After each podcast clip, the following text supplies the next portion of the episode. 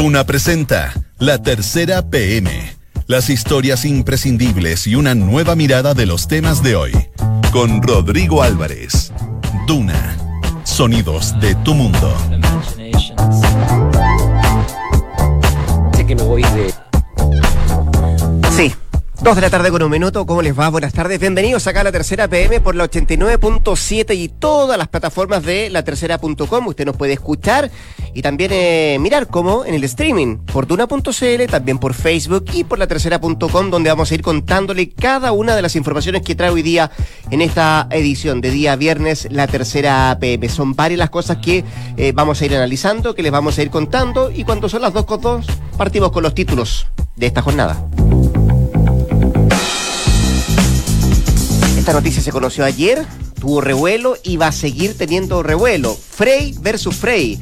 Las sospechas que llevaron a Eduardo a expulsar a Francisco de su sociedad Saturno. Es uno de los principales titulares que destaca hoy día la tercera PM en esta jornada de día viernes. Pero también trae otras informaciones como esta, por ejemplo, Netflix sube el precio de sus planes acá en Chile. A contar de los próximos días ya le contamos detalle de cuánto va a ser en porcentaje, al menos el aumento, y por cierto, eh, de las diferentes eh, de los diferentes planes que tiene la plataforma digital. El gobierno ha reunido 82 millones de dólares para financiar la COP25. Recuerde usted que vamos a ser sede de esta cumbre en diciembre próximo y ya se ha recaudado una gran cantidad de dinero. Estaba en duda, por cierto, y era uno de los principales temores que tenían no solamente los organizadores, el Ministerio del Medio Ambiente, sino que también algunos parlamentarios de la oposición, de que a lo mejor el Estado tenía que poner más recursos para financiar la cumbre. Bueno, por ahora se han eh, juntado 82 millones de dólares y parece que esto va a seguir aumentando, de acuerdo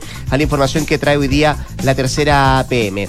Investigación a jueces de Rancagua. El médico condenado por tráfico de drogas pide declarar nula la prueba clave. También le vamos a contar detalles de esto que trae hoy día la tercera PM. La Corte Suprema condena a Telefónica por conductas anticompetitivas. Deberá pagar 6,4 billones de dólares.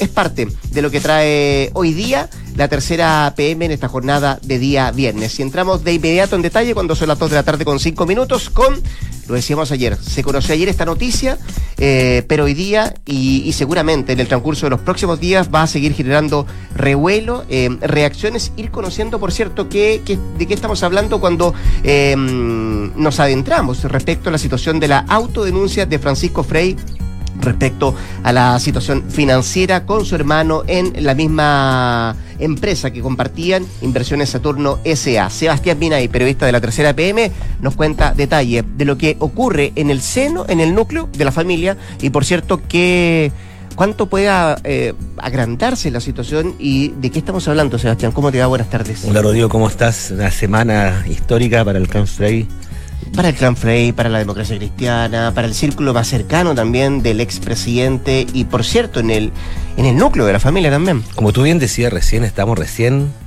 recién, recién rascando la, rascando la superficie. Si esto está recién empezando, yo creo que nos vamos a encontrar con más sorpresa conforme avancen los días. Mientras tú y yo estamos hablando a varios usos horarios de distancia, el presidente Eduardo Frei Restales se encuentra como bien sabemos, en Asia, como embajador plenipotenciario en Asia Pacífico, em, no ha hablado sobre este tema, salvo la declaración que hizo ayer. El comunicado de ayer. El comunicado de ayer. Confirma y eh, todo. Confirma y todo. Eh, su hermano Francisco tampoco ha dicho esta boca es mía mientras sus oficinas son allanadas, mientras la PDI eh, realiza estas diligencias para tratar de ver qué pasa con, con, sus negocios, con sus oficinas, con su patrimonio. Te propongo algo. ¿Mm? Hagámoslo un poquito cronológico. Por favor. sobre todo por, por el hecho de que la gente quiero que entienda, porque ayer conocimos la autodenuncia. Sí, claro. este documento de autodenuncia que presentaba Francisco Frey ante el Ministerio Público. Rebobinemos. Em, pero esto me imagino, eh, o, cuando eh, comenzaron las sospechas de la familia Frey, la Raechea, eh, respecto a esta situación, cuánto se estaba dando y cuáles fueron las primeras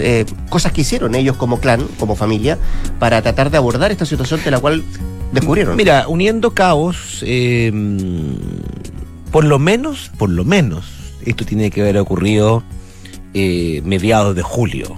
Por lo menos, es que no fue antes. Ya teníamos testimonios de que hace cinco semanas antes que el presidente se fuera de viaje, ya había un, había sinceramiento de esto.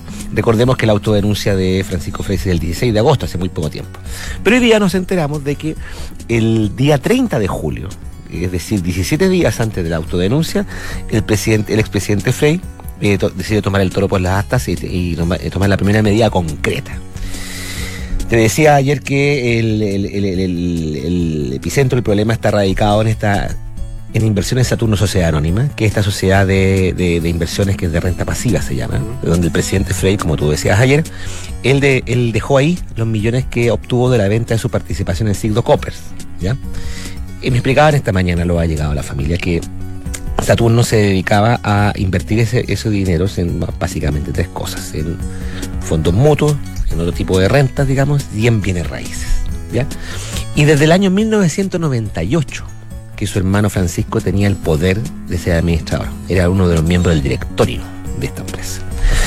Estaba la sospecha de la familia Frey, nos habían dicho ya, me habían dicho a mí personalmente y a otros eh, compañeros de la tercera PM que estábamos reporteando esto, que mm, la familia ya había notado hace por lo menos un par de meses que la conducta de Francisco les llamaba la atención. La típica cosa que te dicen después de que queda la grande, que es una conducta rara, extraña. Nos llegó incluso un testimonio intermedio que decía que incluso algunos pensaban que podía estar medio enfermo porque lo habían demacrado y flaco. La cosa es que hubo sospecha de todo tipo. ¿Hay datos para eso? ¿Te acuerdas que él era miembro del directorio de Televisión Nacional de Chile? Cierto. Y él sale antes que termine su periodo. Exactamente. Más menos julio del año pasado. Exactamente. El 30 de julio se eh, sesiona, eh, se, se realiza una junta extraordinaria de accionistas. de Porque esto es una sociedad anónima. Exactamente, Inversiones Saturno. Los, los socios, los dueños son el expresidente Frey y su esposa Marta Larraechea. Y hoy día traté infructuosamente de tomar contacto con ella. Le fue a tocar hasta el timbre de la casa a doña Martita, pero no, cri cri. Y aquí el- el- el- la versión que llega la del matrimonio Frey es que ya tenían sospechas de que algo estaba mal y tomaron la decisión drástica de revocarle el poder. En esa junta En esa junta accionista. Él no estaba presente Mm. de revocarle el poder y removerlo al mismo tiempo el directorio, en este mismo acto. Le quitaron la firma, digamos, el FIA tenía como 21, años, hace 21 años, y nombraron, y, también disolvieron el directorio, que lo conformaba también Alberto Cudú. Alberto Cudú tiene, fue, ha sido además socio Francisco Frey en otras sociedades, y del señor Álvaro Santa Cruz, que en paz descanse. Nombraron un nuevo directorio. Dejaron ahí al abogado Domingo Izaguirre, a, perdón, a Domingo Izaguirre, a otro abogado, eh, Lisandro, no me puedo acordar el nombre, que esto fue, esto fue hace poco rato, entonces. Serrano. Serrano, perdona, muchas gracias. Y a dos de las hijas del matrimonio Frey Larraechea. Una de ellas, Magdalena, fue designada eh, en esa misma junta de accionistas como la nueva gerente general y administradora. eh, reemplaza al hermano caído en desgracia. El administrador de esa sociedad lo que tenía que preocuparse en el papel era básicamente dos cosas, de preocuparse de, la- de la- de las inversiones en fondos mutuos, de pagar las contribuciones de los bienes raíces. En el papel esa era su preocupación, ¿no? Y nombraron también a otra de la hija del matrimonio, el matrimonio Frey. E inmediatamente después se sesiona la primera, por primera vez el nuevo directorio. Y toman la primera medida que te revela que el presidente Frey y su esposa ya sabían que esta cosa se venía muy mal. Y encargan una auditoría eh, contable, legal y tributaria de todos los movimientos de la sociedad. Para ver en la definición del daño, cuando tengan esa auditoría terminada, que aún no termina, se la van a entregar al fiscal Francisco Jacín y van a decidir qué tipo de acciones legales van a emprender. O sea, el, el grueso de, de lo que pasa del estado de los negocios de la, de la empresa, de, de Inversiones Saturno S.A., se va a saber y, y- y El- se va a saber el daño también que generó Francisco Frey. está lo delicado. Ahí está. Eh, sí, de- solo quiero, quiero Sí, sí, sí, favor. entenderlo así. O sea, solo ahí y solo ahí se va a saber eh, el daño, se va a saber em, el patrimonio cuánto fue afectado y, y, y dependiendo de esos números, de lo que revela esa auditoría que tú decías es contable, legal y tributaria, se van a establecer los pasos a seguir por parte, eh, desde el punto de vista criminal y penal, por parte de- del expresidente Frey. Recordemos que el comunicado firmado por él ayer hablaba de que va a tomar todas las acciones legales, eh, se reserva el Así derecho es. a las acciones Sí. legales. Da esta incógnita si se va a querellar contra su hermano. Recordemos que su hermano se autodenunció, que la autodenuncia, para la gente que no lo entiende, volvemos a subrayarlo, solo tiene como objeto tratar de atenuar cualquier tipo de, de pena Claro, claro. eh, ju- judicial O sea, posterior es porque está prestando todo el, eh, artículo, el apoyo. artículo 11 del Código Penal. Bueno, el asunto Otro, otro le llaman delación compensada. también. El asunto es que Francisco ya estaba acorralado, ya no tenía dónde más ir. Recordemos que te- había adquirido esta bicicleta de deudas con Factory y empresa. El asunto acá es que Saturno tiene, o tenía, al menos eh, ocho propiedades, bienes raíces. En distintas partes, en, distintas zonas, algunos eh, eh, departamentos, propiedades, sitios agrícolas. El avalúo fiscal de estos bienes alcanzaba alrededor de los 790 y tantos millones de pesos. El avalúo fiscal generalmente, cuando lo lleva al avalúo comercial, que es el valor que tiene en el mercado, el valor comercial puede ser hasta cuatro veces eso. Estamos hablando entonces de un patrimonio en bienes raíces que superaría los 3.000, 3.100 millones de pesos.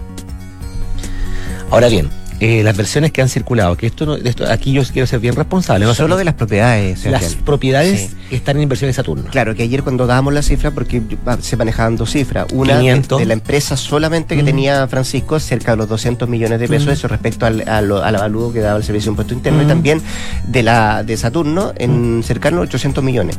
Ya. Ese es el fiscal. Ah. que tú dices. Eh, solamente en esas ocho propiedades. solamente en propiedades. Solamente las propiedades de Frey. dejando de lado lo que se invirtió en renta Exacto, exacto, exacto, exacto, exacto, exacto. Y aquí quiero ser bien responsable. Eh, hemos recabado unas cuantas versiones. No tenemos la certeza de esto. Que de gente muy cercana que indican que por qué habría hecho el presidente Frey, el expresidente Frey esto porque recordemos que Francisco Frey se autodenunció por haber usado en forma fraudulenta eh, la firma de su hermano, el expresidente, haber llegado incluso a imitar su firma y su huella dactilar digital. Pero él confesó que era para suscribir eh, préstamos de endeudarse. La versión que ahora, está circulando es que con ese mismo instrumento, es decir, esa falsificación de instrumento, Francisco Frey habría hipotecado esos ocho bienes raíces habría hipotecado. Insisto, esto es una versión que circula. No, a mí no me consta, pero me parece que hay que darla a conocer, porque viene de eh, personas que conocen el, drama, muchos de ellos, insisto, muy afectados con esto. De ser cierto esto, si efectivamente Francisco, Francisco Frey hipotecó estas propiedades falsificando la firma de su hermano, mientras el presidente, expresidente Frey no demuestre que estas firmas fueron falsificadas, estas propiedades se fueron. Se fueron. Y es el patrimonio, insisto, estas son las platas donde él eh, y, su, esposa están viviendo de la renta que tenían de Sigdo Copper, porque el rato que han hecho siempre de la historia empresarial del expresidente es que él vendió su participación en Sigdo, Copper, se dedicó a la política, a vivir de esto, y, él vivía de esto entonces. Él no vive de, la, de, la, jubilación como expresidente. Obviamente le llega esa plata, pero tiene que financiar también la Fundación FE. Si esto es cierto, y esto lo vamos a ver con la auditoría, si esto llega a ser cierto, eh, la hija de, del expresidente Magdalena va a tener como primera misión, eh, como en cuanto administradora gerente general, tratar de no solamente determinar profundidad el, daño, sino que ir a salvar esas propiedades. Entonces, esta tesis lo que nos indica es que una de las medidas que había tomado el expresidente Frey al expulsar y remover a su hermano Francisco el director no era solamente por el dolor de, de que su hermano era traiciones, sino también tratar de salvar sus propiedades, porque de ser infectivo van a tener que demostrar que le falsificaba la firma para no perderla. Menudo problema, que recién está, iniciando. Está comenzando recién, Rodrigo. Yo no, no, sé qué nuevos capítulos en esta saga. Vamos a ver qué eh, pasa aquí el lunes. vamos a ver qué pasa. Que tenga un buen fin de semana, don Sebastián Hemos de pasar agosto, quedan unas pocas horas.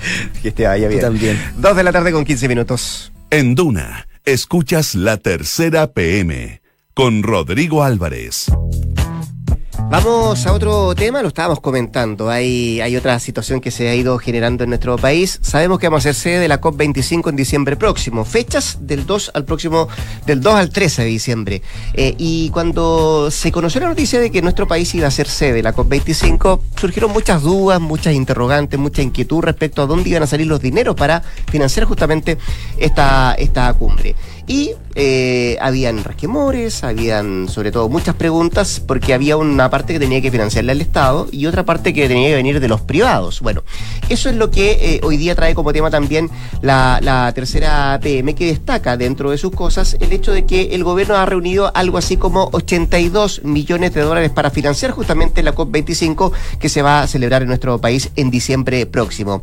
Karen González, periodista nacional de la tercera, está acá con nosotros para contarnos detalles de cómo se ha ha ido recolectando este, este dinero. ¿Qué tal, Karen? ¿Cómo estás? Buenas tardes. Muy bien, gracias. ¿Y tú? Muy bien. Me imagino que esa cifra, los 82 millones de dólares, tiene con eh, caras muy alegres, muy contentas a quienes están en el Ministerio del Medio Ambiente, que están organizando la cumbre, porque hay un equipo además que se, se preocupa de esto, porque si uno echa el, el cassette para atrás un, par de meses, Karen, eh, la cifra, todos tenían dudas si efectivamente se podía financiar esta cumbre, ¿no? Así es. Eh, durante toda esta semana la ministra ha estado diciendo en varios, eh, en varias ocasiones mm. que las expectativas han, o sea, que, que, la recaudación de los fondos ha superado las expectativas que tenían. Em, y efectivamente, cuando se anunció que Chile iba a ser la sede de la COP, de esta cumbre climática de la ONU, eh, existieron, se generaron varias dudas por cómo se iba a financiar. Se aprobó una ley eh, que, que autorizó los aportes del Estado para financiar. 35 eh, millones de dólares. De 35 millones de dólares, claramente. Pero no era suficiente. No, claro. De hecho, el presupuesto inicial como el como el top, o sea, el piso mínimo al que tenían que llegar, el desde, eran 83 mil millones, o sea, 83 millones de dólares, perdona. Ya. Eh, y hasta el momento han eh, recopilado 82. Pues estamos a un millón de dólares. A un millón de dólares para llegar a este piso mínimo. Al piso, claro. Claro. Eh, pero aún así están, están bien contentos porque eh, les ha ido. Parece, Optimistas porque les ha ido bastante bien eh, recaudando fondos desde organismos internacionales y desde otros países. Vamos a eso porque ya están los 35 millones que pone por ley el Estado, ¿cierto? ¿Cómo llegamos a estos 82? ¿De dónde vienen o de dónde están surgiendo quienes están colaborando para esto? ¿Son internos, privados, externos? ¿De dónde, de dónde sale el dinero? Básicamente, eh, han contribuido mucho eh, las donaciones internacionales para ah, llegar a los 82 millones. Eh, han tenido, el Ministerio de Medio Ambiente ha tenido durante todo este año una cantidad de reuniones en embajadas, una veintena de embajadas, más fundaciones como la Fundación Leonardo DiCaprio no sé, la Agencia Chilena de Cooperación Internacional, la Agencia Suiza para el Desarrollo, un montón, el BID, eh, el Fondo Monetario Internacional, el PNUD, la FAO, etcétera. Se han reunido mucho, mucho, mucho y han conseguido 33 millones hasta el minuto. Pero eh, hay acuerdos que les permiten estimar que eh, van a recibir fondos desde las donaciones internacionales, desde estos países, fundaciones y organizaciones, podrían llegar a los 60 millones de dólares.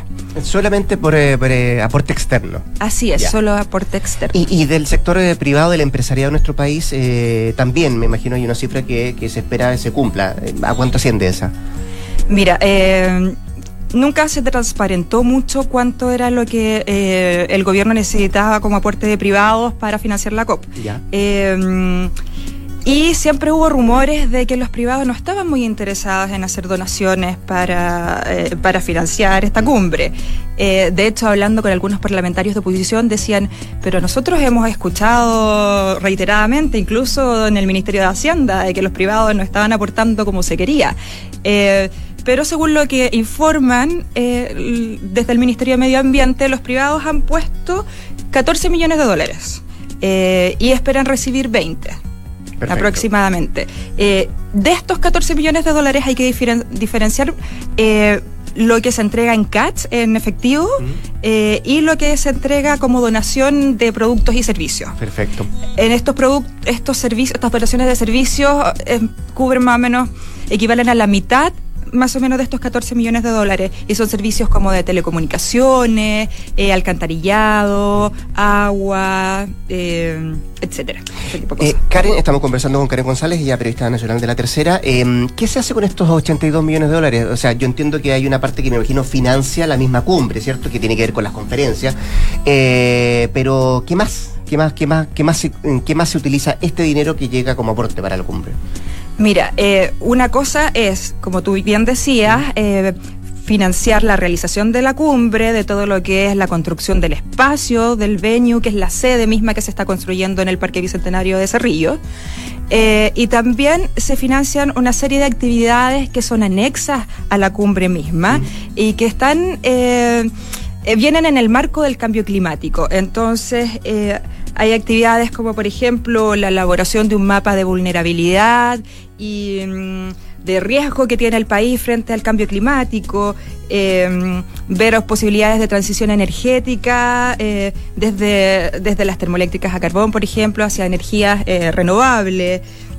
Mucho diálogo ciudadano, muchos talleres ciudadanos. Charlas, claro. Charlas, hay, claro. financiamiento, financiamiento de eso, pero también entiendo que hay gente que está esperando que no solamente el financiamiento vaya a esas charlas, sino que eh, se ocupen cuestiones más concretas, ¿no? Claro, el, desde las organizaciones de la sociedad civil sobre todo, esperan que cómo se podría eh, dar un delta entre el piso mínimo planteado por el gobierno y lo que podrían juntar finalmente todos esos dineros que están...